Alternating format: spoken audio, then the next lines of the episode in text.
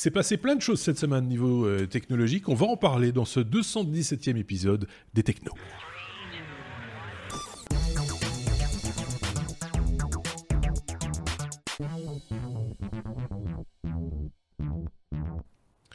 Il s'est passé plein de choses, certes, mais euh, on va peut-être pas s'étendre sur tout non plus. D'ailleurs, euh, c'est ce que je répète à, chaque fois, à chaque épisode, c'est surtout euh, l'opinion de mes deux petits camarades et ce qu'ils ont suivi, eux, dans l'actualité technologique qui compte chez les technos. On ne parle pas donc de tout, et on ne peut pas s'étendre sur tous les sujets, évidemment. Ça, vous le savez bien. Donc, on, se base essentiellement sur ce que ces deux gaillards ont, suivi. D'un côté, Marc, salut Marc, et puis de l'autre, Xavier. Salut Xavier, qui peaufine sa préparation en dernière minute encore. Jusqu'à la dernière minute, Xavier est studieux, il est comme ça et il ne peut pas faire autrement. Merci à ceux qui nous ont écrit cette semaine, euh, à savoir 626, euh, Budzi, David Blanc, Sombre Papa, Cubignol, Diana ainsi que Jax. On a lu vos messages, vos bafouilles, on a même répondu des fois quand ça s'y prêtait. Euh, merci en tout cas de nous laisser des messages, merci de contribuer à ce podcast chaque semaine puisque c'est aussi vos contributions qui nous motivent, vos messages, vos commentaires, le fait que vous partagez le podcast avec vos amis, tout ça, voilà, ce sont des choses qui, nous motivent. En fin d'épisode, je vous toucherai un petit mot d'un nouveau venu euh, en matière de podcasting, justement, euh, une nouvelle plateforme française, on en reparlera, mais en fin d'épisode, je ne veux pas vous prendre en otage, comme on dit, avec ces considérations-là. On va, euh, si vous le voulez bien, attaquer notre abécédaire avec la lettre A. A comme Apple, évidemment, vous vous en doutez. On aurait pu le mettre à W comme WWDC, mais on s'est dit que A comme Apple, ça s'y prêtait euh, assez bien, Marc. On va faire un petit tour, un rapide tour euh, de la conférence d'ouverture de, cette euh, WWDC, un tour en bref, en, quelque sorte. on n'a pas envie vraiment de s'étendre parce que tout le monde en a parlé depuis, depuis lundi, mardi. Je ne sais plus quand c'était, c'était lundi soir. tout le monde en parle un peu partout je pense que si vous avez envie de vous faire une opinion, c'est pas les avis qui comptent, euh, qui, qui, manquent un peu partout. Euh, Marc avait juste envie de faire son petit tour à lui. En bref, euh, qu'as-tu retenu de cette, de cette keynote? Non, on peut pas dire qu'elle était pas riche. on peut pas dire qu'elle était trop riche. Peut-être, Trop riche et trop dispersée. Parce que finalement, c'est pas qu'on n'est jamais content, mais finalement, ça revient toujours à essayer de fourrer le plus de trucs dedans en espérant que tout passe. Et pour moi, il y a déjà deux points qui auraient mérité de faire l'objet d'une keynote à part. Mhm. On va y revenir certainement. Bien sûr. Mais bon, si on reprend un peu les dernières nouveautés, alors, bon, à tout seigneur, tout honneur, iOS, nouvelle version, iOS 13, quasi aucune surprise dans ce qui a été annoncé par rapport à toutes les rumeurs qui avaient fuité. Le truc qui apparemment emballe le plus de monde, c'est l'arrivée d'un mode sombre. Tout ça pour ça. Enfin bon, soit. Euh, autre chose qui a l'air sympathique, c'est enfin l'arrivée en natif d'un clavier swipe. Ça mhm. fait jamais que 5 ou 6 versions d'iOS qu'on attend ça quelques grosses mises à jour d'applications, notamment des plans qui va s'aligner sur Google Maps avec un Street View natif mhm. et une nouvelle version de l'application photo. Sinon, pour le reste, euh, voilà, ça reste du cosmétique, du bug fixing, pas vraiment de nouveautés fondamentales. Par contre, là où ça commence à devenir intéressant, c'est le split qui va être fait entre iOS et iPadOS. Là, c'est mhm. quelque chose qui est extrêmement prometteur parce que en perspective, il y a la possibilité enfin de pouvoir utiliser un iPad et surtout un iPad Pro comme une tablette. plus comme une tablette, mais comme un vrai laptop. Euh, déjà, un laptop, euh, un iPad avec un clavier, ça devient franchement utilisable au quotidien pour faire des tâches relativement lourdes. Mhm. Mais euh, adjoignez-lui maintenant le support d'une souris, ce qui sera d'office dedans, le support des clés externes, des disques durs externes, un vrai gestionnaire de, de fichiers, un vrai browser, desktop, un module de, de, téléchargement, un gestionnaire de téléchargement, et vous avez un outil qui commence vraiment à pouvoir remplacer un laptop pour pas mal de trucs. Donc ça, je suis assez assez euh, curieux de voir ça en pratique dès que ça sera disponible, c'est-à-dire normalement courant juillet-août par là, si ma mémoire est bonne. Et surtout, ce qui est intéressant aussi, c'est qu'ils vont faire une grosse mise à jour au niveau du gestionnaire du multitâche, où ça va enfin pouvoir être possible d'ouvrir plusieurs instances d'une même application. Avant, ce n'était pas possible, on fallait jongler avec des artifices. Maintenant, on pourra ouvrir plusieurs Safari, on pourra ouvrir. Enfin, je suppose que ça sera encore limité plus ou moins au niveau de l'OS, mais ça permettra une plus grande ouverture, une plus grande souplesse. À mhm. noter qu'il y aura également apparemment une grosse amélioration au niveau du, du copier-coller. On pourra vraiment faire des choses très sympathiques. Euh, donc ça, voilà. Moi, c'est ce que je retiens de cette keynote. C'est le truc qui me fait vibrer le plus. Alors, sinon, nouvelle version de macOS. Cette fois-ci, ils l'ont appelé Catalina. Ok, pourquoi pas? Bon, je vois pas trop la référence. Je sais qu'on continue dans les montagnes et les massifs montagneux. Ok, d'accord. C'est une île, non? Euh, C'est une île, c'est possible. Oui, franchement, c'est moi et la géographie, ça fait longtemps. De toute façon, c'est pas, c'est un joli nom. Puis voilà, c'est bien. Voilà, en plus, euh, ça fera des nouveaux fonds d'écran que tout le monde s'acharnera pour avoir. Euh, sinon, chose intéressante sur Catalina, c'est Catalyst et avec une technologie, un ensemble de technologies sous-jacentes qui s'appelle Marzipan, dont on va parler un peu plus tard, qui en fait euh, vise à permettre un portage beaucoup plus facile des applications iOS et à terme iPadOS sur macOS. Mmh. Et donc, on pourra avoir vraiment à terme une convergence et une instantiation multiplateforme sur base d'un ensemble de codes euh, unique. Donc ça, c'est un truc intéressant. Et il faut savoir que c'est quelque chose que Apple a dans les cartons depuis un certain temps, parce qu'on retrouve des références à Marzipan, donc qui est la technologie, l'ensemble des technologies sous-jacentes à Catalyst, depuis 2017. C'est mhm. pas un truc nouveau. Autre chose qui est intéressant, c'est Sidecar. Sidecar, c'est un petit ensemble de logiciels et d'utilitaires qui vont vous permettre d'utiliser, enfin de manière native, votre iPad comme tablette graphique pour un Mac ça peut être sympa aussi. Surtout que Apple prétend avoir uniquement de manière logicielle réussi à diminuer la latence de l'Apple Pencil par deux. D'accord. Déjà que c'était assez efficace. Voilà. Par contre, bon, le gros truc au niveau de macOS, il faut le dire, c'est la mort d'iTunes. Mais ça, ce n'était pas un secret, tout le monde s'y attendait. iTunes est mort, la grosse usine à gaz finalement va manquer à personne. Elle va être remplacée par trois applications distinctes, une pour la musique, une pour les podcasts, une pour les TV, et l'intégration et le support des appareils se fera directement au sein du Finder de manière à, voilà, à être intégré dans le système mm. de gestion de, de fichiers. Euh, pas mal. Oui?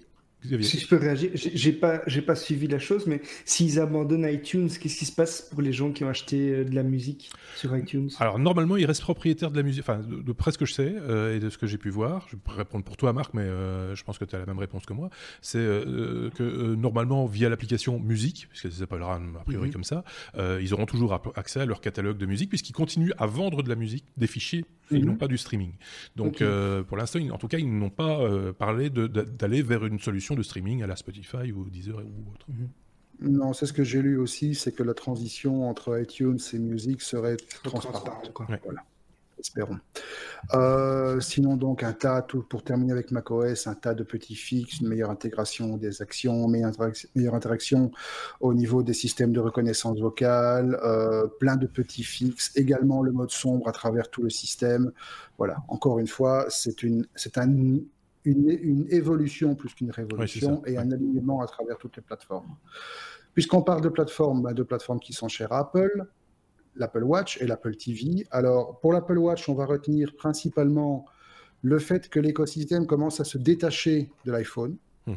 Il n'est plus nécessaire d'avoir un iPhone pour faire fonctionner un Apple Watch. C'était déjà pas le cas avant, mais ici, ça devient vraiment flagrant. On peut avoir ce genre de truc qui se détache complètement, ce qui est mhm. vraiment un bien.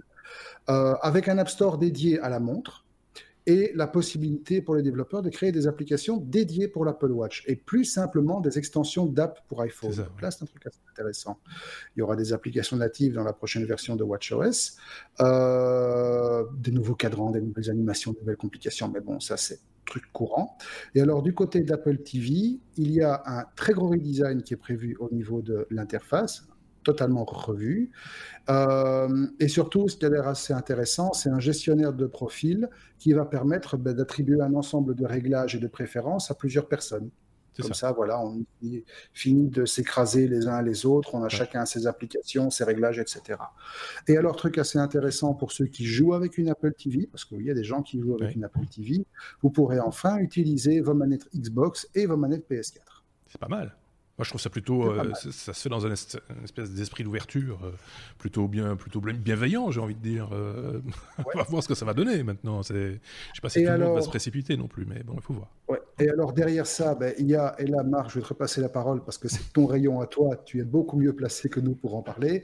Il y a l'annonce du nouveau Mac Pro, aka le grattoir à fromage, que tout le monde est en train de descendre parce que bon, tu vas nous expliquer pourquoi c'est pas un mauvais truc. Mais, effectivement, ce que les gens ont retenu, c'est le pied de moniteur à 1000 oui, c'est ça. c'est une, une, grosse machine. C'est un truc qui est attendu par les professionnels de l'audiovisuel et de la musique aussi d'ailleurs depuis euh, pas mal d'années. Hein. on se rappelle des, des, tous anciens euh, euh, Mac Pro, ceux avant le pot à tabac, l'espèce de, de, poubelle de table noire, donc était un petit peu orphelin du, hardware Apple pour, pour, pour gérer leur, leur, leur média, leur multimédia de manière générale. Je me demande ce que cette annonce faisait euh, durant cette keynote qui traditionnellement est une keynote plutôt développeur, hein, donc on parle plutôt à application, etc. Donc du hardware déjà, euh, je trouvais ça un peu, bizarre.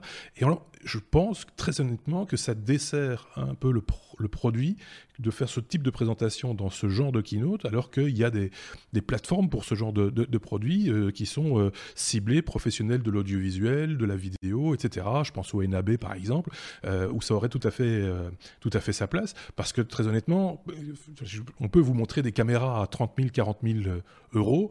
la plupart d'entre nous, ça fera pas mieux que notre appareil photo à 1000 euros à la maison ou à 500 euros à la maison. Si ça coûte une telle somme, c'est que ça a une, une raison. Hein, c'est un matériel professionnel. Alors le, suffixe pro hein, sur euh, Mac Pro, pour une fois, n'est pas galvaudé. Euh, on, sait qu'on a tous, euh, il y a partout du matériel audio sur, sur toutes les, tous les sites de en ligne ou qui, qui ont le suffixe pro et qui sont pas, qui n'est pas du matériel pro. Là, ça, c'est du matériel professionnel et donc c'est normal que ça coûte un, peu plus cher, même beaucoup plus cher. ça s'adresse pas à tout le monde. soyons clairs, je pense que tout le monde, parmi les gens qui suivent la keynote, ne réalise pas ou ne monte pas des séries télé, euh, des émissions de télévision et des choses comme ça à la maison. Euh, c'est pas fait pour, euh, pour monsieur, madame, tout le monde. Même l'amateur averti, à mon avis, ça le concerne très très peu, sauf s'il est très fortuné. Et c'est là peut-être, on en parlait avec Xavier juste avant, que le pied, le fameux pied à 1000 euros pour le, nouvel écran qui est proposé, qui est pas mal d'ailleurs cet écran. c'est peut-être ça, c'est peut-être ce public-là qui, qui, le vise, ce pied. C'est les gens qui ont trop d'argent et qui savent, savent pas quoi en foutre et qui vont acheter ça sans savoir très bien ce que c'est et parce qu'ils sont, vont être tout contents d'avoir un Mac Pro et ne, se serviront pas de 5% des ressources de la machine. Euh, donc, alors si on peut leur piquer un peu de pognon à ceux-là, très honnêtement, piquons-leur du pognon. Soyons clairs. C'est ça, c'est la, réflexion euh, qu'on avait, c'était que euh, nous, on trouve ça un peu, un peu fort, un peu mignon, mais il y, a, certainement des, professionnels du marketing derrière qui ont étudié la question, qui ont fait une analyse de marché et qui se sont dit non, il y a des gens qui vont payer 1000 euros pour ça et on serait con de ne pas, le faire si, euh, Parce que Moi, je l'ai lu à gauche, à droite, je l'ai entendu aussi. C'est vrai que cet écran, je pense qu'il est vendu euh, aux alentours de 6000 euh, dollars, si je ne dis pas de, bêtises. Un écran 6K avec un taux de rafraîchissement assez, assez impressionnant. J'ai cru comprendre qu'il y a une version 5000 dollars, c'est la version de base, une version 6000 dollars avec un, un, revêtement spécial, un coating spécial et le Pour ce type d'écran, qui sont des, moniteurs de référence, hein, euh, c'est-à-dire que c'est là-dessus que quelqu'un va décider que le bleu, ce bleu-là, ce sera le bon bleu et pas, ça on fait pas sur n'importe quel écran. Donc ce sont, des moniteurs de référence. Bon, euh, soyons clairs, il l'aurait annoncé à 7000 en disant si vous ne prenez pas le pied, il sera à 6000. ça serait passé comme une couque. Tout le monde aurait applaudi en disant ah, c'est super, merci de, cette générosité. Parce que franchement, à 1000 euros près, je pense que ça revient strictement au même pour le professionnel qui en a besoin. Euh, mais, mais, le fait de l'annoncer, cette espèce de, de bloc d'aluminium euh, avec un ressort dedans euh, pour 1000 euros, alors là, franchement, clairement, ça, ça fait mal. En, en, tout cas, ils ont réussi leur coup, les gens en parlent. Oui, c'est vrai. Mais en même temps, je ne sais pas si ils en parlent bien. Donc, c'est pour ça que je disais que c'est un peu dommage pour le produit lui-même, parce que je pense que les, professionnels, entre guillemets, bon, sont, sont, un peu curieux quand même de voir cette, euh, cette machine fonctionner et de voir comment ils vont pouvoir l'intégrer éventuellement dans leur workflow, euh, qui sait. Je vais te dire qu'honnêtement, moi, ce qui m'a le plus piqué, c'est pas vraiment le pied d'écran à 1000 euros. Bon, ça, après tout, c'était des gens qui veulent claquer 1000 euros pour un pied d'écran, d'accord? Parce que le pied d'écran reste un modèle unique. C'est un truc propriétaire, tu sais pas le trouver ailleurs. Par contre, le support VESA à 199 euros, tu trouves le même à 10 euros sur Amazon, c'est juste, Ça, c'est juste du foutage de gueule. C'est, oui, c'est ça. Là, on ne sait pas très bien, effectivement, comme disait Xavier, il y a peut-être un directeur marketing quelque part qui a, dit, qui a décrété ça. Et qui Voilà, peut-être qu'il sera viré la semaine prochaine. Euh, moi, je n'ai pas suivi. Hein, le client a peut-être des hein. particularités qui justifient ça. Non, non, c'est juste de l'aluminium. C'est un peu moche. C'est un peu moche. Non, il y a de l'aluminium un peu moche avec un logo Apple dessus. Ouais. Ah, j'ai même pas vu si voilà. un logo. Ça, il y a oui, des gens qui vont le trouver hein, est... ce qui est bien, c'est qu'il est derrière l'écran, donc tu le vois jamais ton pied. Euh, ah, oui, ça. Mais oui, comme ça, que... les gens qui sont de l'autre côté. Alors... pas tous en même temps, parce que sinon on comprend rien. Euh, Marc Non, tu le vois jamais, mais tu sais que tu l'as payé 200, 200 euros. Oui, oui, enfin, là, 1000 euros. Ah euh... Xavier, pour conclure, et on passe à la non, suite. Je, je, disais, la personne qui est derrière l'écran a une belle vie, comme ça. Oui, c'est ça. ça comme ça. On ne veut pas en dire plus de cette euh, Kinoton. On y reviendra peut-être euh, produit par produit quand ils seront sur le marché et qu'on peut-être on aura la possibilité d'y toucher, pourquoi pas, euh, dans les, semaines ou les mois qui viennent. Donc euh, on en reparlera certainement. N'hésitez pas à commenter, hein, euh, vous aussi en, en, commentaire justement sur notre blog lestechno.be ou sur notre chaîne YouTube, bien entendu. On a déjà beaucoup parlé de A comme Apple, on passe à B comme Buée. je pensais pas qu'un jour je ferais un B comme Buet dans, dans ce podcast, il faut le, faut le reconnaître. Avec une news qui n'est pas vraiment neuve, mais euh, qui vaut la peine quand même d'être mise en avant. Et Xavier a bien fait d'aller la rechercher, de la, la, la repêcher, cette news-là. C'est une news que j'avais, que j'avais euh, ratée, en fait, qui date apparemment de fin avril et qui nous concerne un petit peu tous les trois ici euh, présents, puisque, en fait, ce sont des chercheurs de l'école polytechnique de, fédérale de Zurich qui ont développé une métasurface, c'est-à-dire c'est un matériau qu'on trouve pas euh, en l'état, avec, avec des propriétés qu'on trouve pas en l'état dans la, dans la, nature, et qui est capable de neutraliser la buée uniquement grâce à la lumière du soleil. Donc en gros, ils ont intégré des nanoparticules entre des nanoparticules d'or, pardon, entre deux couches de dioxyde de titane. Ils ont ensuite alterné ça euh, par par couche et euh, ils ont ajouté ça sur un, un substrat en verre mmh. et les, les nanoparticules d'or absorbent la lumière ils vont ensuite réchauffer comme ça le verre jusqu'à 10 degrés et ça va empêcher du coup la formation de la buée et ça va accélérer euh, son évaporation. Ils ont comparé ça à, d'autres euh, revêtements qui sont par exemple euh, super hydrophobes, hydrophiles, qui empêchent la condensation qui étale et qui rejette les, les gouttes, etc. Mmh. Et ça s'est révélé beaucoup plus efficace. Euh, c'est aussi beaucoup plus robuste euh, euh, qu'un autre matériau et c'est très facile à fabriquer. Donc c'est une technologie qui pourrait rapidement être appliquée aux fenêtres, aux miroirs, aux pare-brises, aux écrans, aux lunettes, avec l'avantage, puisque comparé par exemple dans une voiture, le système anti-buée, c'est quoi? C'est un système qui va souffler de l'air chaud, mais ça prend de la place, c'est cher, c'est pas super efficace tout le temps. Pas très écologique. et c'est pas écologique. Voilà, donc il y a, y, a, y, a, y a, beaucoup d'avantages à cette, euh, à cette nouvelle solution. Donc je trouvais intéressant de l'évoquer, même si c'est pas une technologie euh, hmm. comme on, on, en présente d'autres dans, dans ce podcast habituellement. Mais il, y a, des produits hein, depuis longtemps maintenant hein, euh, que tu appliques sur ton, ton pare-brise.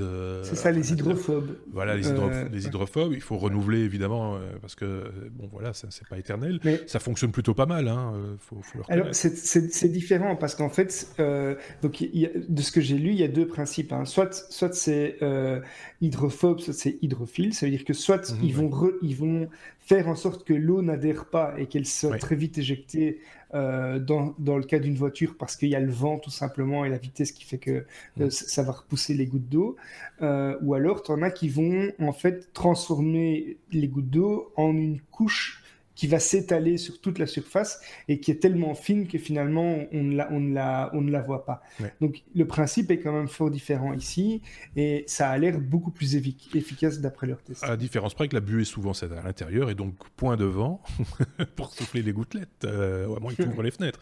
Donc euh, voilà. Mais bon, des techniques existent, mais c'est bien de savoir qu'il y a des gens qui réfléchissent à notre bien-être, nous porteurs de lunettes. Par contre, autant le savoir aussi, hein, c'est clair. Merci ah. pour cette info on va passer à autre chose. Sans transition, comme on disait avant dans le journal télévisé, dans les années 70. Hein, euh, Facebook, après la buée. Facebook qui pourrait lancer sa crypto-monnaie plus tôt que prévu. Euh, c'est euh, Xavier de nouveau qui nous en parle. Ouais, là, c'est là, c'est dommage que Seb soit pas là pour euh, me corriger ou euh, faire ses, faire ses remarques euh, quand, quand, quand je me trompe ou s'il y a un avis différent au mien. Donc, je vais je vais me limiter à quelque chose d'assez factuel de, de, ce que j'ai compris. Mais en gros, Facebook serait en train de développer sa propre crypto-monnaie. C'est une, une crypto-monnaie qui serait indexée sur le dollar. C'est ce qu'on appelle les stablecoins. donc, contrairement au Bitcoin, il n'y a pas une variabilité très très forte de, de, de ça. C'est calqué directement sur le dollar. Euh, ça va permettre de faire des transferts d'argent entre les utilisateurs, évidemment, également de faire des paiements en ligne.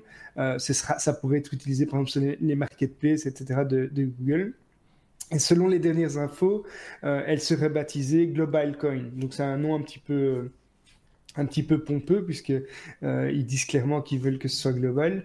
Euh, et Mark Zuckerberg euh, cherche l'approbation des régulateurs. Il serait en, il aurait sollicité des rendez-vous, par exemple, avec le gouverneur du Trésor américain, la Banque d'Angleterre, et tout ça pour leur présenter le projet. apparemment, ça avance bien, et alors qu'on attendait cette, cette euh, Global Coin aux alentours de 2020, il se pourrait qu'elle soit déjà mise en production pour certaines personnes, euh, comprenez par là des partenaires, etc., déjà fin juin. Euh, ici. Et alors, selon des sources qui sont pas très officielles, il y a, des, accords qui sont en train de se mettre en place parce qu'ils essayent de, lever des fonds. Je pense que c'est, euh, si je ne me trompe pas, c'est 10, 10, milliards qu'ils essayent de, lever. Et en gros, euh, ils, vont chercher 10 partenaires qui seront, qui vont servir à vraiment euh, euh, mettre en place ce réseau, qui, doivent eux-mêmes investir des sommes faramineuses, mais ils savent déjà qu'ils vont trouver ces partenaires très facilement. Et ces partenaires auront des avantages, euh, par exemple, comme la possibilité d'installer des bornes automatiques pour échanger les devises avec d'autres devises, donc un, espèce de, de, de, de retrait qu'ils pourront mettre dans, leur, dans leurs locaux, des choses comme ça. Donc c'est pour le moment, il y a encore beaucoup de, de, de rumeurs à ce niveau-là, mais en tout cas, on sait c'est sûr qu'ils essayent de lancer une crypto-monnaie euh, et, d'utiliser dans leur réseau. Question de Béotien, à quoi ça va leur servir euh? Euh, à quoi ça va leur servir? Ben écoute, moi, moi, ce que je pourrais imaginer, donc là, je parle vraiment au conditionnel, c'est simplement si tu, si tu as un portefeuille euh, avec des millions de personnes, puisqu'on parle de millions de personnes, même si mhm. euh, il y a qu'un un faible pourcentage des utilisateurs qui, qui l'utiliseraient, ça pourrait certainement faire quand même quelques millions de personnes. Si tu as des millions de personnes qui convertissent des dollars dans cette crypto-monnaie et que Facebook stocke ces, monnaies pour eux, mhm. ben, qu'est-ce qu'ils vont tout simplement pouvoir faire? Ils vont pouvoir placer cet argent euh, et, en tirer des bénéfices du coup. Alors c'est une des fonctionnalités. Simple, simplement, ça peut aussi être un moyen de mettre en confiance des gens qui n'ont pas envie de, de, faire des paiements en ligne d'habitude en se disant peut-être que comme c'est dans Facebook, ben, j'ai confiance, alors que on sait, on sait bien avec tout ce qui s'est déjà passé que c'est pas forcément la meilleure des, la mhm. meilleure des des plateformes pour stocker des données un peu confidentielles ou privées. Euh, mais voilà, moi j'imagine déjà, rien que cet, objectif-là, pouvoir tirer euh, un intérêt euh, des, placements qui sont faits. ça, fait, oui, ça fait un peu peur quand même, parce que, bon, déjà, Facebook est plus peuplé que certains pays. Facebook rapporte plus d'argent que le PIB de certains pays. Maintenant, euh, Facebook a sa propre monnaie, euh, comme certains pays. Donc, ils, essayent, ils essayent d'en faire quelque chose une monnaie un petit peu, un petit peu officielle, puisqu'ils veulent, ils veulent la faire accepter par, par les régulateurs. Quoi. Un avis, Marc, pour conclure sur ce sujet Peut-être, ou pas? Le truc habituel, hein. qu'est-ce qui pourrait mal se passer? Facebook a tellement toujours eu envie de jouer les apprentis sorciers en touchant à tout et n'importe quoi que, comme tout ce à quoi ils ont touché, ça va forcément déraper à un moment ou à un autre. Peut-être pas tout de suite, peut-être pas d'entrée de jeu, mais à un moment. Comme ils ont l'habitude de toucher à tout sans prendre les précautions nécessaires. Oui, et puis. Euh, c'est pas la première fois que Facebook lance un truc et le tue après parce qu'ils se rendent compte que ça marche pas. Donc si ça tombe, on est en train de, de s'exciter pour rien. Puis Facebook, c'est une masse, hein, enfin, c'est une masse critique, on peut le dire, de, nombre de personnes, d'argent, enfin, c'est la démesure la plus complète. Est-ce que tout ça entre les mains d'un seul homme, on a souvent tendance à dire ça, même son conseil d'administration le dit. Donc, euh, est-ce que c'est vraiment euh, souhaitable? C'est bon, on va revenir sur cette question. Elle revient régulièrement chez les technos, comme dans d'autres podcasts technologiques et dans d'autres sites web qui traitent du sujet. Mais on aura certainement encore l'occasion d'en reparler dans les semaines, les mois qui viennent, à n'en pas douter. On aurait pu mettre la lettre F comme feu après buée. Question de faire. Euh, mais non, euh, ça ne se mettait pas bien comme ça. F comme feu. Euh, on va parler d'une Tesla Model S qui a brûlé en Belgique, à Anvers, comme disent les Français, à Anvers, comme on dit chez nous. que peut-on dire de cet incendie? C'est un lancement à la, journal télévisé. ouais, mais grosso modo, bah, elle a cramé, quoi. Voilà, c'est ça. c'est l'idée. Elle a cramé pendant qu'elle était en train de charger, tout bêtement. son propriétaire venait de la brancher il y a quelques minutes sur une borne de recharge rapide, vu qu'à Anvers, Anvers, hein, pas Antwerp, merci. Anvers, il y a donc une, euh, une, station de recharge avec des bornes Tesla superchargeurs et le propriétaire venait de la mettre en charge. Et euh, voilà, ça a fait ouf, grosso modo. La bagnole a commencé à cramer comme un barbecue. Et c'est surtout, en fait, la news n'est pas vraiment pour mettre euh, l'accent sur le fait que les Tesla brûlent bien, très bien même. C'est surtout pour mettre l'accent sur le fait que les, les, pompiers qui sont intervenus ont dû utiliser des techniques qui ne sont pas conventionnelles parce qu'on n'éteint pas une voiture avec une batterie et un moteur électrique comme on éteint une voiture à moteur thermique. Une voiture à moteur thermique, vous la noyez sous la mousse. Une réaction de combustion à partir d'un moteur thermique a besoin de l'oxygène, a besoin de toute une série de choses. Et généralement, voilà, vous la noyez sous la mousse, vous étouffez, ça, ça va s'éteindre. Ici, vous avez des réactions chimiques assez complexes, vous avez des projections de métaux en, en fusion. C'est quelque chose de beaucoup plus difficile à maîtriser. Et donc, qu'est-ce qu'ils ont fait? Ils ont plongé la bagnole dans une baignoire, grosso modo. Baignoire géante, remplie de flotte, et l'y ont laissé 24 heures. Plus. Parce qu'en plus, il faut, que le, il faut laisser au temps il faut laisser le temps aux matériaux de se refroidir suffisamment que pour éviter que les réactions reprennent, puisque ce sont des réactions qui sont initiées à partir d'un certain, un certain seuil de température, pour éviter que les réactions reprennent une fois que la voiture était sortie de l'eau. Mmh. Donc, ce qui s'est produit d'ailleurs. Oui, oui, c'est ça. Parce que, oui, en, fait, ils disent ils l'ont sorti à trois reprises et les trois fois la voiture a repris feu, quoi. Donc, euh, alors pour la petite histoire, moi j'ai appris ça un peu par euh, voie détournée. Il y a eu un incendie à peu près du même type sur des batteries du, même type qui sont en test actuellement euh, à Bruxelles, enfin en périphérie bruxelloise, le long du canal euh, Bruxelles-Charleroi. Et les pompiers, ce qu'ils fait, ils sont venus avec une grue. Ils ont pris la batterie qui est une batterie beaucoup plus conséquente, parce qu'une batterie qui sert à stocker de l'énergie, c'est pas une pas une voiture, c'est voilà, le genre de batterie qu'on met derrière les panneaux, des grands panneaux solaires, des choses comme ça. Ils sont venus, ils ont pris la grue avec la grue, ils ont pris le la, batterie en question, ils l'ont détaché de son socle et ils l'ont plongé dans le canal. Et ils l'ont laissé dans le canal le temps que la batterie se refroidisse et que mmh. qu'elle s'éteigne. C'est le, c'est, euh, les pompiers savent ça, hein. ils sont formés à ça. Euh, alors ça a été présenté un peu par la presse en disant oh ils, ont, ils ont été obligés de la plonger dans une piscine, machin, etc. Ils savent ce qu'ils font, ils, ils savaient exactement ce qu'il fallait faire pour éteindre euh, la, voiture dans, dans, ces conditions-là. Ce sont de nouvelles techniques qu'il va falloir appréhender, comme chaque fois qu'il y a un nouveau carburant qui, qui sort, bah, les pompiers sont formés à, l'éteindre. Quand euh, il y a de nouveaux euh, matériaux qui ont été euh, mis au point pour l'isolation, par exemple, des maisons, ben, les pompiers, là aussi, sont formés à, l'extinction de ce type de matériaux. Il n'y a pas de quoi en faire, j'allais dire, un fromage. La seule question utile, entre guillemets, que l'on peut se poser, c'est pourquoi cette voiture a pris feu et qu'est-ce que Tesla va faire pour y remédier. et ça, manifestement, personne ne s'est posé la question. oui, mais il faut quand même relativiser un peu les choses. Si tu regardes le nombre de Tesla ou d'autres électriques qui ont cramé à ce point-là, euh, on est à peut-être moins d'une cinquantaine de cas connus. Des bagnoles thermiques qui crament, ah, il y en a, beaucoup plus. Et dans l'histoire, euh, si tu remontes, euh, c'est devenu, je ne vais pas dire commun, mais personne ne s'en étonne. Donc voilà, il faut quand même relativiser les choses. La technologie est relativement nouvelle. Les voitures à moteur électrique et à autonomie convenables, en tout cas suffisantes que pour concurrencer un moteur thermique, sont relativement récentes. On parle de 4 mmh. ou 5 ans.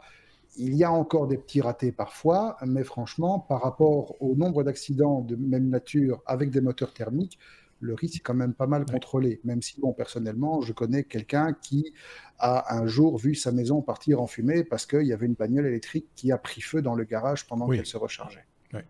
C'est comme ça, peut être aussi demain une condition de non stationnement d'un véhicule dans un parking souterrain, par exemple. On voit ça avec le LPG, hein, les voitures ou LPG au gaz ne peuvent pas se garer dans les parkings souterrains. Euh, donc euh, voilà, c'est des, précautions qui seraient peut-être utiles de, mettre en place tant que tant que la technologie n'est pas totalement euh, fiable. Mais bon, à, faire à suivre, comme on dit dans ces cas-là. On aurait quand même bien voulu savoir ce, qui s'était passé parce que si ça se trouve la voiture a pris un choc, un petit accident ou quelque chose comme ça, la batterie a peut-être été abîmée parce que c'est une des causes possibles. Hein. c'est percer une, batterie de ce type-là, par exemple, c'est dramatique. Quoi. Ça, le prend fait immédiatement.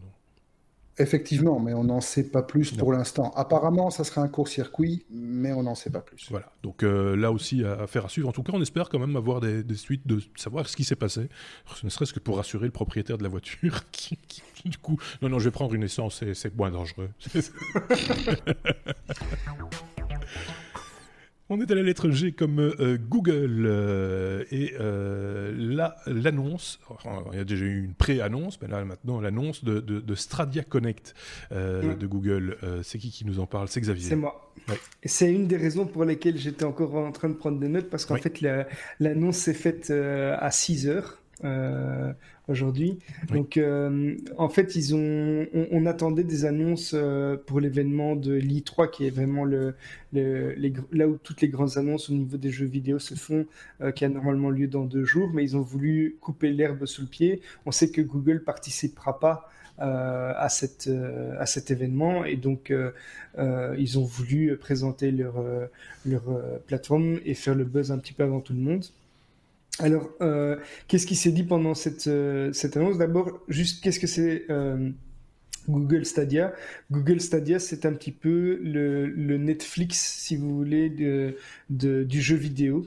Mhm. Donc, en gros, les gens vont pouvoir jouer à des jeux vidéo en ligne avec une qualité impressionnante, donc en bénéficiant de la, force graphique des serveurs de Google. Euh, donc vous ne devez pas avoir une, machine, euh, une machine très puissante. On va pouvoir euh, jouer à ces jeux depuis un, explorateur Google Chrome, par exemple, quelle que soit la, performance de son, de son ordinateur. La bande passante, je vais y revenir, est importante, mais donc c'est l'idée. Vous avez un catalogue en ligne avec un abonnement ou pas, je vais, je vais y revenir aussi, qui va vous permettre de jouer à des jeux vidéo mais en très haute qualité, euh, comme si vous aviez une très bonne machine.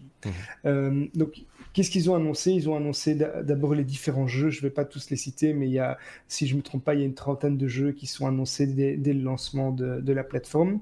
Euh, on sait aussi, on connaît un peu les débits aussi, puisque le, jeu va s'adapter un petit peu comme Netflix au niveau de l'image et du son en fonction de la bande passante pour que la jouabilité reste euh, très bonne, quelle que soit votre connexion. comment ça va se passer? Il faudra 35 mégas par seconde, donc une connexion à 35 mégas par seconde pour avoir des jeux 4K en 60 images par seconde, qui est, qui est quand même déjà très, mhm. très, euh, très élevé et qui permet de faire des jeux euh, euh style des, des jeux de tir et des choses comme ça où la précision et la réactivité sont importantes. Et alors que si vous avez euh, seulement une connexion de 5 mégas, donc c'est typiquement les gens qui sont encore en, en ADSL par exemple, ils vont pouvoir jouer en 720p, ce qui est quand même encore assez correct pour, pour jouer. Donc Google a rappelé qu'ils étaient prêts, qu'ils ont toute la capacité technique, etc., pour faire ce streaming de jeux vidéo. Ils ont également détaillé le matériel qu'il faudrait pour jouer. Donc il faudra en fait simplement euh, ce qu'ils conseillent, c'est une manette Stadia qui va être parfaitement adaptée euh, à leur plateforme, mais c'est pas obligatoire. N'importe quelle autre manette USB, euh, USB compatible avec votre ordinateur pourra faire l'affaire. Mhm. Et donc le matériel qui est obligatoire finalement, c'est euh, soit un, un, ordinateur avec un navigateur Chrome, une TV avec un, un Chromecast Ultra ou bien des smartphones style Google Pixel 3, euh, Pixel 3a ou la, la tablette Pixel Slate. Mhm. Donc c'est vraiment une plateforme qui, qui, ne dépend pas vraiment du matériel euh, qu'on va avoir. C'est un petit peu la, la, mort des, des, consoles de jeux euh, possibles. En tout cas, c'est un nouveau business model dans, dans, ce secteur-là. le prix, il y a deux offres qui vont être faites euh, il y a le, le, Stadia Pro qui va être à, à 9,99€ par mois, donc qui permettra la, la, résolution en 4K avec 60 images par seconde, un son surround euh, et qui va vous permettre de jouer à un catalogue de jeux euh, assez fourni mais aussi d'acheter des jeux à, leur sortie, donc pour les jeux les plus récents. Et puis il y aura une version de base qui, elle, sera disponible en 2020. La première étant disponible à partir de novembre en France, par exemple. Ce sera disponible aussi en Belgique, Canada, Danemark, euh, Allemagne, Irlande, Pays-Bas, Italie, Norvège, Espagne, Suède. États-Unis et Angleterre, pour tous les citer. Mhm. Euh, et donc la version de base, elle, disponible en, 2020, qui sera euh, un abonnement gratuit qui fournira une résolution de 1080p et 60 images par seconde, mais qui sera euh, pour les jeux euh, qui sont achetés. Donc, quand vous allez acheter les jeux au départ. Donc, euh, c'est un, un, business model, d'après moi, qui va faire assez mal aux, consoles de jeu ou bien même aux PC euh, haut de gamme puisque on n'a plus besoin d'acheter un PC haut de gamme pour avoir des jeux dernier cri en haute qualité. Je pense que ça va, ça va marcher cette plateforme. Oui, bah, on n'est pas très gamer hein, dans l'équipe. Enfin, si, toi tu joues un peu, je pense, Xavier, mais pas. Non, mais j'ai joué, mais je suis un peu ça. Euh, j'ai encore recommandé. J'ai encore recommandé. Il y, a un ami qui m'a demandé, enfin un, ami dans la famille qui m'a qui m'a euh, demandé de lui faire, euh, de lui conseiller une très bonne, une très très bonne bécane pour du jeu vidéo, une bécane que je ne pourrais pas me payer. Et, et, je lui avais, je lui avais conseillé de patienter un moment pour pour cette plateforme-là. Il a quand même acheter la belle bécane. mais, euh, voilà, je pense que ça va faire mal. Oui. Pour aussi lui proposer d'acheter un pied pour son écran. tant qu'à faire. Euh, non, mais ça, ça, peut faire mal, effectivement. Je sais pas ce que tu en penses, Marc, pour conclure sur le, sur le sujet. Tu joues plus beaucoup non plus, mais tu as joué quand même. Euh. Non, je joue plus beaucoup non plus, mais bon, moi je suis encore un vieux de la vieille. Les trucs en streaming, tout ça, j'aime bien avoir ma grosse carte graphique, j'aime bien avoir mes trucs à moi. J'ai un acheteur pour la machine. je reste un traditionnaliste pour ça. Je préfère avoir les trucs sous la main plutôt que de dépendre de, de services remote. Et on va voir tout de suite pourquoi je préfère une des raisons pour lesquelles je préfère. T'as vu la transition? Oui, c'est magnifique. J'ai vraiment pas envie de, de, rajouter une louche. Merci Xavier pour ce sujet. Parce qu'on reste à la lettre G, monsieur, monsieur Marc, pour parler justement de Google Cloud, frappé par une panne euh, géante euh, cette semaine, euh, qui a marqué pas mal les esprits, il faut le dire. Ouais. Alors, vous l'avez peut-être pas senti, euh, moi, je l'ai senti un petit peu, surtout au niveau de bah, Gmail, des trucs comme ça, donc des services Google de base. Euh, si vous avez utilisé Discord, si vous avez utilisé Snapchat, Vimeo, enfin, toute série de services. Je me demande, toute petite parenthèse, je me demande si ça n'a pas impacté aussi Google Home, parce que mais, mais, mais j'ai une ampoule qui s'est désolidarisée de mon Google Home. Euh, c'est pas impossible, parce que Nest, l'autre plateforme domotique, elle s'est aussi euh, ah mangée un petit peu. Des effets Et donc, en fait, voilà, ça a commencé en fait, euh, c'était le 2, donc le 2 juin, c'était dimanche, hein, si je ne me trompe pas. Ouais, c'est ça. Mhm. Oui, le ça, dimanche.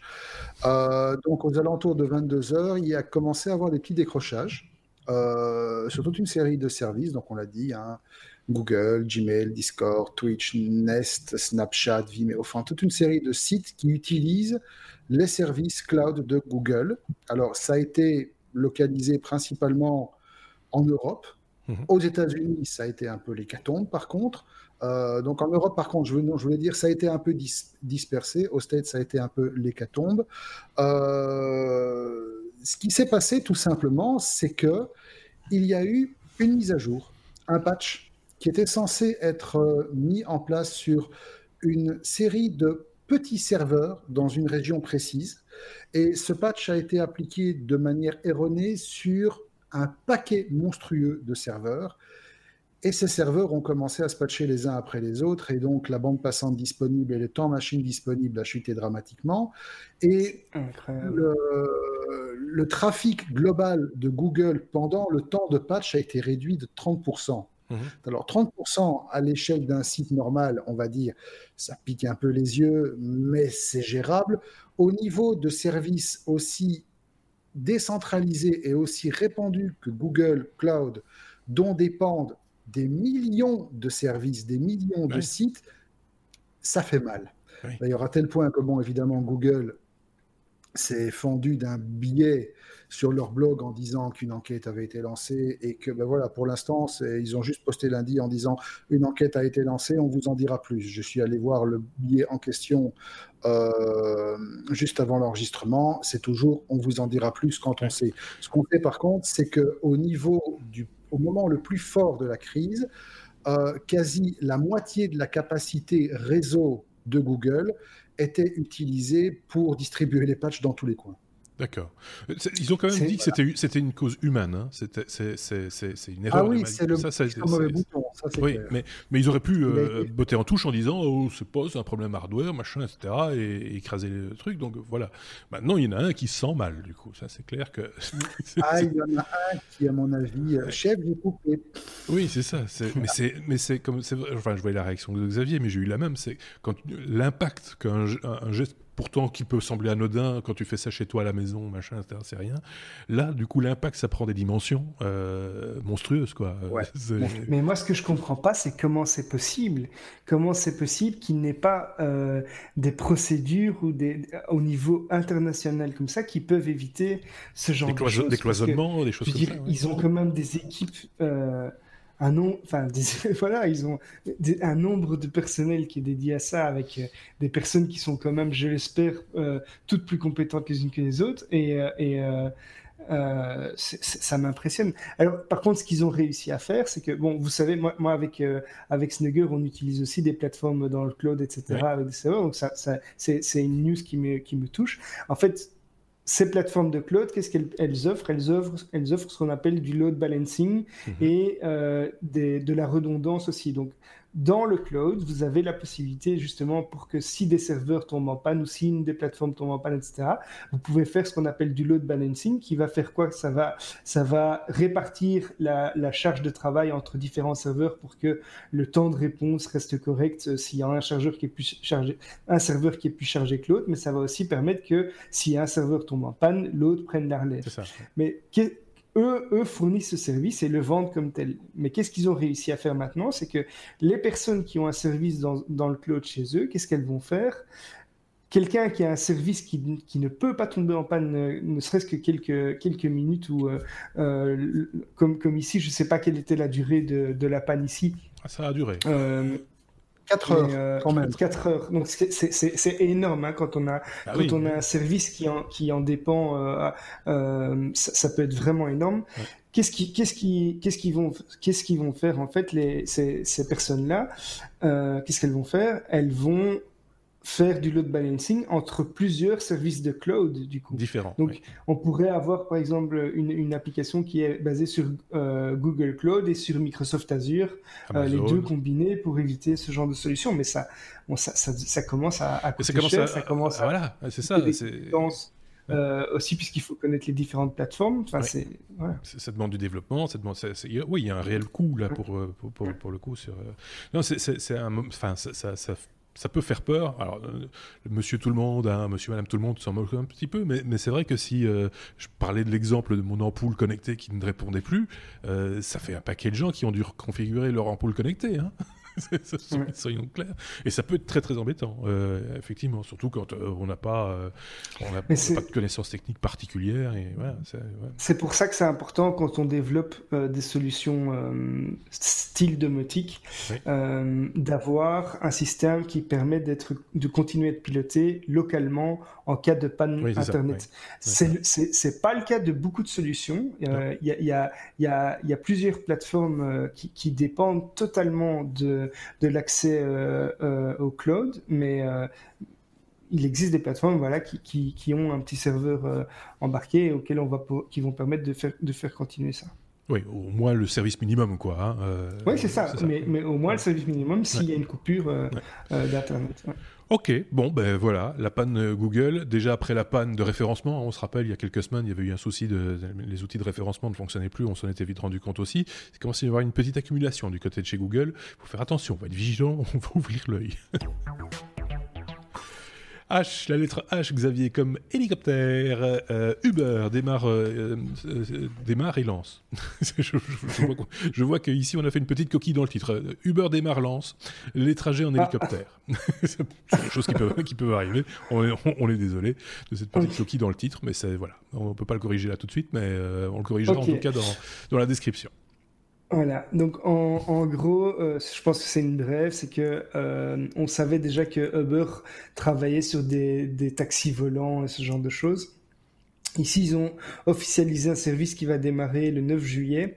C'est euh, Uber Copter qui va fournir un service de taxi par hélicoptère entre l'aéroport JFK et le Lower Manhattan, qui va pouvoir être réservé par l'application. Donc, comme on fait euh, nous euh, pour, euh, pour une, une voiture ou un taxi Uber, le vol va passer, va durer 8 minutes avec une durée porte-à-porte entre guillemets d'environ 30 minutes, là où ça, ça, prend généralement une heure, mais ça peut durer plus, plus de 2-3 deux, trois heures à cause des bouchons.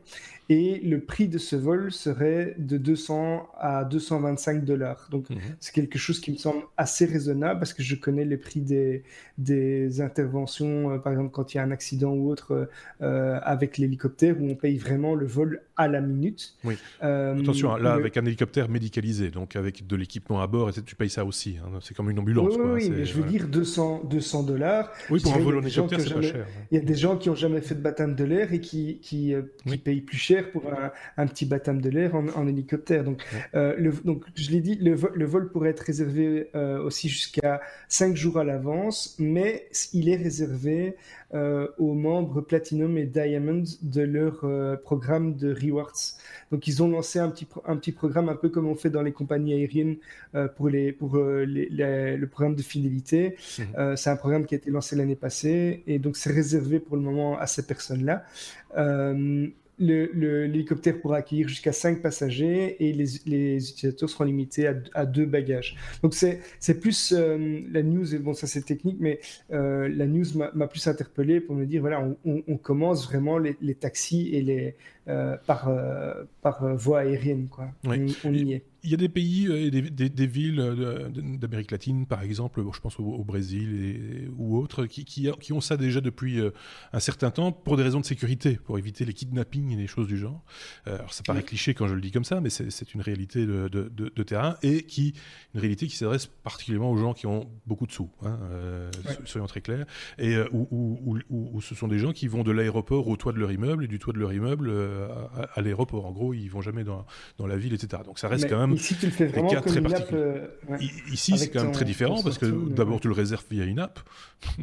voilà, euh, il te faut quand même des, sous, mais c'est vrai que ça peut être euh, intéressant pour pas rater son avion, par exemple, hein, puisque c'est un peu le but, c'est de faire les navettes entre le centre et, et, l'aéroport. Donc, ça peut avoir son petit, son petit service. C'est réservé, d'après moi, à, des personnes fortunées ou à des businessmen, puisqu'il il faut être justement membre de ce programme. Pour se faire plaisir, comme tu disais, effectivement, pour dire tiens, pour le coup, plutôt que d'y aller en taxi, on va prendre l'hélicoptère. Allez, soyons fous. Champagne. Euh, c'est un peu ça l'idée, quoi. Mais ceci dit, c'est bien d'innover là-dedans aussi. Hein. C'est euh, la, vraie nouveauté, c'est qu'on le réserve avec une application, parce que je pense que euh, à New York, réserver un hélicoptère, c'est pas quelque chose quand tu as des sous, ça va. Hein. On peut passer à la suite. Ah, il voulait en parler, hein, Marc, je savais ça. Je, le sentais depuis le début, il est là au taquet, je veux parler de marzipan. Est-ce qu'on dit marzipan Tout petit mot. Un petit mot, mais un, petit mot quand même. Marzipan, c'est quoi? Ça veut faire la convergence entre iOS et macOS, c'est ça l'idée? Alors, Marzipan, on rappelle, c'est un projet que Apple a dans les cartons depuis 2017. On va peut-être rappeler un petit peu comment se structure la manière de développer une app sur mhm. Mac et sur iOS actuellement, vu que, bon, à la base, les deux OS partagent un tronc commun. Mhm.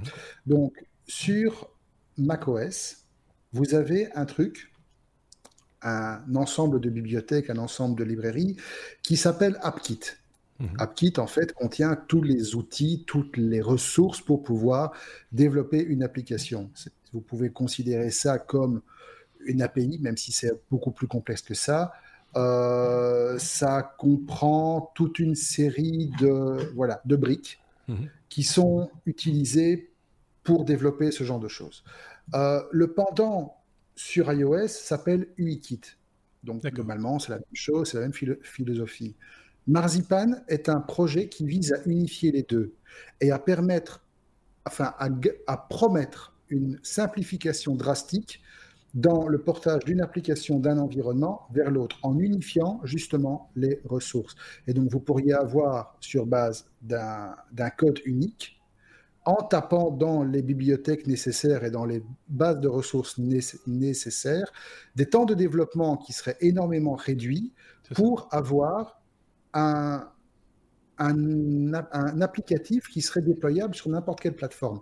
Alors qu'on s'entende bien, il ne s'agit pas d'avoir des applications qui sont compatibles entre iOS, iPadOS, euh, macOS, non. C'est simplement d'avoir des applications dont les instances sont, elles, totalement transférables d'une plateforme à l'autre, mmh. avec un minimum d'effort, voire pas, d'effort du tout. Et donc toute la magie intervient au niveau de la redistribution des ressources, au niveau de la compilation, au niveau de la production des applications packagées, grâce à ce layer d'abstraction qui se trouve entre euh, les bibliothèques style Mac, euh, euh, AppKit et UKit et les applications elles-mêmes. Et Marzipan, en fait, c'est le concept derrière tout ça. D'accord. Ça permettrait par exemple, sur base d'un développement, de très facilement le porter sur une autre plateforme, euh, iPad par exemple, en gardant la même philosophie, la même expérience utilisateur et des choses du genre, en ne modifiant que très peu de choses. C'est un peu ça. Exactement. C'est ce genre de choses. C'est finalement une rationalisation des ressources de, de développement.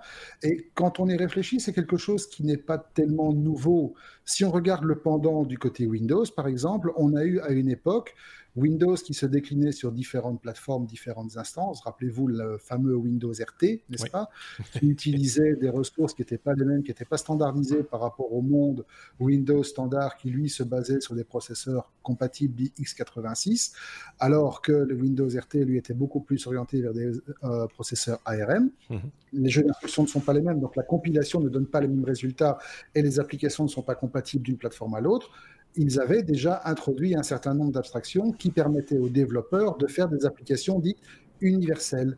Et finalement, ici, c'est un peu ça l'esprit qu'on va retrouver avec Marzipan, même si finalement, comme d'habitude, Apple a laissé un peu les autres prendre de l'avance, se casser la gueule, il a vu ce qui marchait, il a vu ce qui ne marchait pas, et maintenant, il place ses pions pour faire quelque chose de finalement assez cohérent. Ouais. Je ne sais pas ce qu'en pense euh, Xavier, le dev de l'équipe. Enfin, l'un des devs de l'équipe. Écoute, moi, je, je, développe pas trop sur, euh, sur euh, iOS. Euh, sur les applications mobiles même. J'ai, moi, nous, notre, notre outil, on l'a développé plutôt avec une web app donc, qui, est compatible de base avec un peu, un peu l'ensemble des, des, appareils, puisqu'on n'a pas besoin des fonctionnalités propres à l'appareil pour, notre, pour notre usage. Donc, oui, donc à ce moment-là, il y, a plus de contraintes. Donc, du coup, euh, ok, bon, ben, euh, on a bien, voilà, tu voulais en parler, on en a parlé, et euh, bien parlé. c'est un truc pour les développeurs, c'est un truc. Oui, oui, mais c'est intéressant de savoir que ça existe, même pour le néophyte. Et c'est sympa. Ouais, voilà. bien sûr. Hop. On est à la lettre S comme Spotify. Spotify qui va lancer l'écoute sociale. Alors ça, Xavier, il va falloir que tu nous expliques. Voilà, c'est euh, ce qu'ils appellent le Spotify Social Listening, donc euh, l'écoute sociale comme tu l'as dit en français. C'est euh, une nouvelle fonctionnalité qui est une playlist partagée. Alors on peut déjà partager sa, playlist avec, avec ses amis, la, la, rendre publique et la partager via un lien. Mais ici la différence c'est que les personnes avec qui vous partagez cette playlist vont pouvoir alimenter la playlist avec des, des suggestions, des, donc des morceaux qu'ils apprécient. Il y aura donc une espèce de liste d'attente et ils vont surtout pouvoir l'écouter également en simultané. Donc en gros, on peut avoir une communauté qui écoute au même moment, à des endroits différents, le, même morceau. Euh, le partage va se faire via un QR code qui se présente un petit peu sous la forme d'une onde, euh, d'une onde sonore. Donc euh, c'est assez sympa. C'est un une image, euh, un QR code, mais qui est personnalisé pour, euh, pour Spotify. Mhm. Et cette fonctionnalité, je pense, va, va, permettre de se différencier pas mal des autres plateformes de streaming comme Apple Music, YouTube Music ou, les, ou, ou autres, notamment dans des communautés, par exemple, de gamers. On sait que Spotify a déjà collaboré, par exemple, avec Discord, qui est un peu le Slack euh, de, de, la communauté des gamers. Mhm. Euh, et je pense que c'est une, une, innovation en fait qui est un peu toute simple, mais qui euh, va rencontrer un certain succès de nouveau auprès de certaines communautés, principalement dans le monde du gaming, mais pas que, je pense. Pas que. C'est une idée. Bah, dans des restaurants, où on pourrait avoir une chaîne de restaurants qui passe la même musique partout, enfin des, des choses comme ça. C'est une... Moi, je trouve que tout ce qui permet de partager euh, le savoir, les, connaissances, euh, les envies, les goûts, etc., c'est toujours le bienvenu. Hein. C'est parce que ça mange pas de pain. En l'occurrence, là, c'est pas payant. Enfin, on nous demande pas non plus. Euh, voilà, on met mm. tout sur la gorge de personne. J'aime bien le visuel. On dirait un peu. Ça me, ça me fait penser. Je sais pas ce que Marc en pense. Ça, me fait un peu penser, excuse-moi, Xavier, à Kraftwerk. je l'ai même pas encore vu. Je vais te dire. Mais là, l'image qu'on a sous les yeux, qui est en l'occurrence sur TechCrunch, la, la, la vidéo en l'occurrence, c'est c'est quatre, personnages en code barre, euh, c'est assez rigolo. Euh, J'avais coupé, Xavier. J'ai oublié de j'ai oublié de prendre la capture d'écran de, ce petit QR code. Oui, C'est dommage parce que ça vaut la peine, mais bon, en gros, c'est vraiment, ce sont toutes des lignes verticales qui, euh, combinées ensemble, dessinent une espèce d'onde sonore. Quoi. C'est aller voir sur le sur le site de TechCrunch. Évidemment, et comme d'habitude, on va mettre euh, le lien dans la description de cette vidéo, que ce soit sur YouTube ou de notre podcast sur euh, lestechno.be. On a déjà la lettre W, le oui mais non qui conclut euh, traditionnellement euh, un épisode des technos, pas toujours le cas, mais quand ça se présente, on le fait. Le oui mais non, je le rappelle, c'est une information qui sort un petit peu de l'ordinaire, technologique évidemment, mais qui voilà, qui nous, nous, pose question, euh, ou nous fait, nous font rire ou pleurer. L'accès, par exemple, à vos réseaux sociaux, devenu obligatoire pour entrer aux États-Unis, ça, ça, fait moyennement rire, ça, Marc. Ça fait franchement rire jaune. Ça mhm. fait franchement même, ça pique les yeux parce que c'est un truc qui est un peu. Euh, J'en ai un à côté ici, quand tu lui dis rire jaune, ça le fait marrer. Je sais pas pourquoi. Euh... Ouais, je sais pas, mais je pensais même pas à lui en plus. c'est une expression classique. Hein, pas... L'administration américaine vient d'officialiser euh, le 1er juin l'obligation pour toute personne qui cherche à obtenir un visa pour les États-Unis de fournir l'ensemble des noms d'utilisateurs de tous les réseaux sociaux sur les plateformes qu'ils utilisent. Donc, vous êtes un touriste, vous voulez rentrer aux États-Unis, vous devez remplir un formulaire mhm. où vous allez devoir renseigner quasi vous allez devoir vous déculoter numériquement et vous allez devoir fournir l'identifiant, heureusement pas encore le mot de passe, ça viendra peut-être, mhm. de tous vos comptes. Autrement dit, Facebook, Twitter, Instagram, YouTube, tout. Je précise, présent et passé. Même si vous avez une, présent et passé, toute activité que vous avez eue sur les réseaux sociaux remontant à 5 ans doit être mentionnée. Donc si un jour vous avez testé sans regarder vraiment un truc totalement improbable où on vous avait envoyé un lien, vous vous êtes inscrit, vous avez jeté le bazar après 3 minutes, il faudrait que ce soit dedans.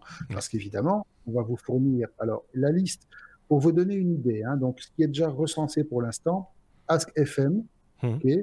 Tuban, je connais même pas, Facebook, Flickr, Flickr, ça existe encore ce truc, Google+, c'est mort, mais vous devrez quand même le mettre, Instagram, LinkedIn, MySpace, Pinterest, Qzone, Reddit, oh mon dieu, Reddit, tous les gens qui traînent sur des Reddit de Q, ils vont être... ICQ aussi, non Non, euh, quand même, ils vont pas remonter aussi loin, quoi. Ah. Euh, Tencent, Tumblr, Twitter, tout, Caramel, ah, YouQ, YouTube. Il y a un non, donc il y a des gens comme ma femme qui n'ont aucun compte de réseau social. Ma femme, elle a juste ah. Messenger et c'est tout. Elle n'a pas de compte Facebook corrélé, elle n'a rien. D'ailleurs, elle m'a demandé, quand je lui ai annoncé le truc, ils vont me croire si je rentre aux States. Je sais pas, j'espère, chérie, parce que sinon. Euh, Moi, je pense qu'il faut mieux qu'elle ouvre un compte quelque part pour avoir, pour, déjà, pour pas passer eh pour quelqu'un. Heureusement, non. Parce que le truc s'applique, je le rappelle, à toute personne qui doit demander un visa. Oui. Ah Heureusement, nous autres Européens, quasi toute l'Europe, en Belgique c'est le cas en tout cas, nous bénéficions, encore pour l'instant, d'un programme spécial qui s'appelle le programme ESTA, mmh. où en fait, les personnes qui veulent rentrer sur le territoire américain doivent simplement se borner à remplir une demande en ligne. En me rendant sur le territoire américain dans pas longtemps, je l'ai fait. C'est une procédure qui prend à peu près une demi-heure parce qu'on vous fait quand même répondre à une chier de questions, parfois vachement indiscrètes. Et il y avait effectivement la partie réseaux sociaux, etc. Mais pour l'instant, en tout cas, pour les personnes qui passent par le système ESTA, c'est optionnel. Hmm. Vous n'êtes pas tenu de la remplir. Par acquis de conscience, pour Lucas, pour mon fils, pour moi, j'ai mis les comptes YouTube, le compte Twitter et le compte euh, Facebook. De toute façon, il n'y a rien à voir dessus à part des photos de chat et de bouffe, donc m'en fous. Euh, je ne vais pas me casser la tête là-dessus. Euh, par contre, ça pose quand même à la base un problème fondamental en ce qui concerne la nature des données qui va être exploitée. On sait que le gros prétexte derrière, c'est la lutte contre le terrorisme. On oublie un peu trop facilement de dire que la grande majorité des attentats qui sont commis aux États-Unis le sont par des personnes qui vivent aux États-Unis, pas qui rentrent aux États-Unis pour commettre des attentats. Donc, ils n'ont pas besoin de ça pour trouver des tarés qui vont en prendre des flingues et tirer dans les écoles. Euh, sorry, mais enfin non pas sorry en fait. Et euh, c'est un gros prétexte bateau. Maintenant, ce qu'ils vont en faire, je sais pas. Apparemment, ils le faisaient déjà, mais par, par coup de sonde, ils, demandaient aux gens, ça dépendait un petit peu. Euh, ça représentait à peu près 60-65 000 personnes par an, euh, m'a-t-on dit. Mais euh, ici, ça représente quand même 13 millions de personnes par an. Oui, c'est ça, c'est un peu. Que, que vont-ils faire de ces données? Que vont-ils faire de ces données, premièrement? Et deuxièmement, est-ce qu'ils vont avoir le temps et les ressources nécessaires d'auditer tout ça? Parce qu'in fine, finalement, ce qu'on peut se dire, c'est que ça va être balancé à des machines qui, elles, vont faire du screening, qui vont faire du scraping et qui vont s'arrêter au premier mot-clé. Et donc, on va se retrouver dans le cas de ces deux students qui, un jour, avaient prévu d'aller faire la bombe aux États-Unis et qui, à la frontière, se sont fait remettre dans un avion manu militari. Ils n'ont toujours pas compris ce qui est arrivé. Oui. Ça arrive il y a eu plein d'exemples. Il y a un rappeur belge euh, également, euh, peu connu d'ailleurs, même par ailleurs, voilà. Il, il, surtout connu pour ça mais voilà, il s'est fait, il s'est fait bloquer aussi. Enfin, il y a eu plein de un journaliste également, je pense. Euh, euh, ce sont quelques cas comme ça qui euh, qui finissent dans les médias, mais je suis sûr qu'il y en a bien plus qui, qui, qui, ont dû subir ce genre de ce genre de, de, de, de problème. Bon, ben voilà, c'est c'est comme ça, mais c'est pas réjouissant, soit soyons clairs. non. Voilà, je sais pas si avaient un truc à rajouter. Si, si je me trompe pas, ils vont même parfois plus loin et depuis déjà un petit moment que simplement demander les noms d'utilisateurs et les, et les euh, Je pense qu'il y a des cas où ils ont demandé effectivement les, les, accès, les mots de passe. oui, c'est ça. Il y, a des cas où ils ont demandé les accès et ils ont commencé à fouiller tout, y compris les messages privés, les messages privés, etc. Là, ça va encore, ça va encore bien plus loin. Hein, mais... C'est une autre échelle. Mais... Voilà qui conclut. donc, de toute façon, non, mais rien ne vous empêche avant de. Bah, alors, il y, y, en a évidemment qui se sont qui sont partis du principe, ben c'est facile, hein, tu donnes pas ton vrai compte, tu te crées un compte bidon, etc. Et c'est même pas des crétins, ils sont capables de repérer que vous avez plusieurs comptes qui ont été créés à partir de la, première, de la même adresse IP. C'est pas, ou alors vous le faites intelligemment, vous prenez un Tor ou un VPN et vous le faites proprement. Sinon, il reste quand même le truc de base, et là, ils savent rien prouver rien vous empêche de virer des messages ou d'effacer vos discussions avant de partir. Enfin, si l'audience du podcast augmente sur le territoire américain, on saura pourquoi. Voilà. et s'il me demande d'effacer certains fichiers, euh, on saura aussi pourquoi, euh, éventuellement. Euh, voilà qui conclut donc cette, ce 217e déjà épisode des technos. Je voulais juste conclure cet épisode, c'est pour ça que je l'ai pas fait au début, parce que je voulais prendre personne en, en otage, entre guillemets, parce que ça n'intéresse finalement que les vrais fans de podcast et, ceux qui s'intéressent au, au, monde du podcasting de manière générale. Une nouvelle plateforme a vu le jour en France, elle s'appelle Magellan. Elle euh, fait beaucoup de bruit actuellement, il y a énormément de gens, euh, podcasteurs, en tout cas une partie de la communauté du podcasting qui se plaint de ce type d'application qui se, qui se lance euh, parce qu'elle est destinée à faire de l'argent, c'est-à-dire qu'une fois de plus, il s'agit d'une plateforme sur laquelle on nous prend, entre guillemets, on nous prend, on utilise nos contenus comme une espèce de, de produit d'appel pour finalement proposer un modèle payant sur le côté avec des modèles, des podcasts exclusif à, la plateforme. On avait déjà parlé de ça il y a quelques semaines avec une plateforme américaine qui avait aussi défrayé la chronique. C'est un petit peu la même chose ici avec, avec Magellan. C'est un peu le, même principe. Et donc, il y a beaucoup de podcasteurs qui râlent en disant c'est mon podcast, je ne veux pas qu'on le partage, machin, etc. La position des technos, en tout cas la mienne, soyons clairs à ce sujet-là, est la suivante c'est que si nous faisons ce que nous faisons, c'est pour partager avec le plus grand nombre nos envies, nos connaissances, nos questionnements également, de partager avec une certaine communauté, de créer cette communauté. Donc le but, c'est quand même de se faire écouter, de se faire entendre. Et il a toujours été de bon ton de se dire que, bien sûr, les gens qui fabriquent des applications mobiles pour écouter les podcasts ou qui euh, mettent en, place des structures qui permettent de faire connaître nos podcasts, ben, ils se rémunèrent sur de la publicité ou sur un abonnement et des choses du genre. Ça, en ce qui me concerne en tout cas, ne m'a jamais posé de problème. Tout travail mérite salaire. Notre choix à nous, c'est de ne pas se, payer de salaire. On fait ça de manière tout à fait euh, bénévole.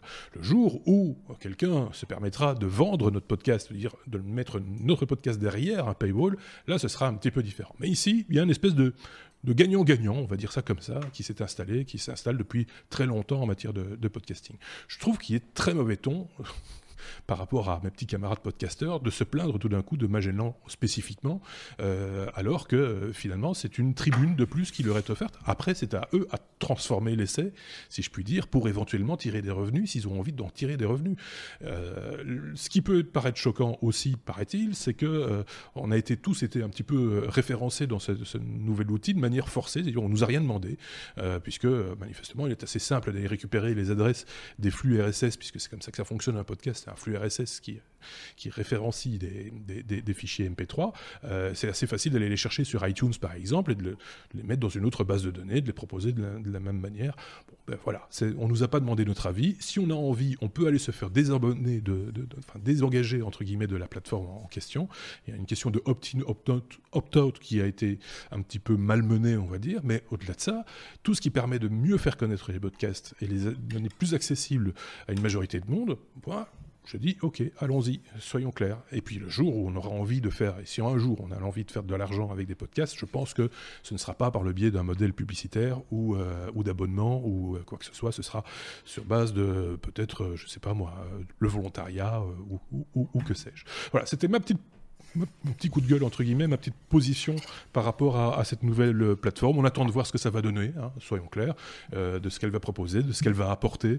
Euh, peut-être qu'un nouveau public va découvrir ce qu'est le podcast de manière très générale. et puis, les quelques snobs qui considèrent qu'ils sont dépositaires d'une marque qui s'appelle le podcast, bah, je les envoie se faire euh, voilà, ça c'est euh, mon petit mot de, de, de fin. Euh, pour voilà. Le, voilà. La monétisation de ce numéro est complètement foutue. Alors, ceci étant dit, pour être tout à fait exact et pour conclure, parce que là on parle un peu de notre popote interne, etc., on va nettement réduire la, pression publicitaire, entre guillemets, sur le podcast, en tout cas sur la version vidéo sur, sur YouTube, puisque normalement il ne devrait plus y avoir, à partir de cet épisode, de pré-roll, comme on dit, de publicité au début. voilà, pour un petit peu fluidifier entre guillemets euh, euh, tout ça, parce que finalement on gagne pas beaucoup d'argent, on gagne quasiment rien d'ailleurs avec cette publicité, ça en rapporte beaucoup à Google et très très peu à nous. Donc euh, de nouveau, voilà, c'est un, modèle économique, on on l'accepte, on accepte de voir cet hébergement gratuit, parce qu'il y a ça aussi en, matière de, de vidéo, mais c'est encore un, un, autre débat. Voilà, je sais pas si l'un de vous, Marc ou Xavier, avait un truc à rajouter là-dessus ou pas, ou une envie, un, un mot bleu, canari. Vache. Je sais pas, n'importe quoi. Cartière, écureuil, casque de moto. Alors j'en ai, un très bon. J'en ai un très bon, c'est catadioptre. Ça, ça, passe toujours très très bien aussi, catadioptre. Très... Sycophante. Ah merde, je me suis fait. Xavier, une petite relance. Euh, Jaune. Merci en tout cas de nous suivre, euh, que ce soit en podcast ou en vidéo, un peu importe comment ça s'appelle. L'important c'est de, de, communiquer. Si c'est en vidéo, c'est sur YouTube probablement. N'hésitez pas, comme j'ai l'habitude de le dire, à vous abonner, à cliquer sur la petite cloche pour avoir les notifications. Merci également pour les pouces vers le haut. Euh, merci également à ceux qui nous mettent des commentaires et à ceux qui nous mettent des commentaires aussi sur les plateformes, quelles qu'elles soient, de podcast. Euh, tout ce que j'aurais à vous dire, c'est si vous utilisez une plateforme de podcast, une application payante, pensez bien que nous, on ne touche pas un sou sur ce qu'on vous demande comme argent. Si vous voyez de la publicité avant notre podcast, on ne touche pas un sou sur cette publicité. Euh, donc euh, soyez, avertis et donc euh, comme ça, vous, vous, nous écoutez en connaissance de cause. Merci à tous de nous avoir suivis. Ben, on va se dire à très bientôt. merci Marc, merci Xavier. Au revoir.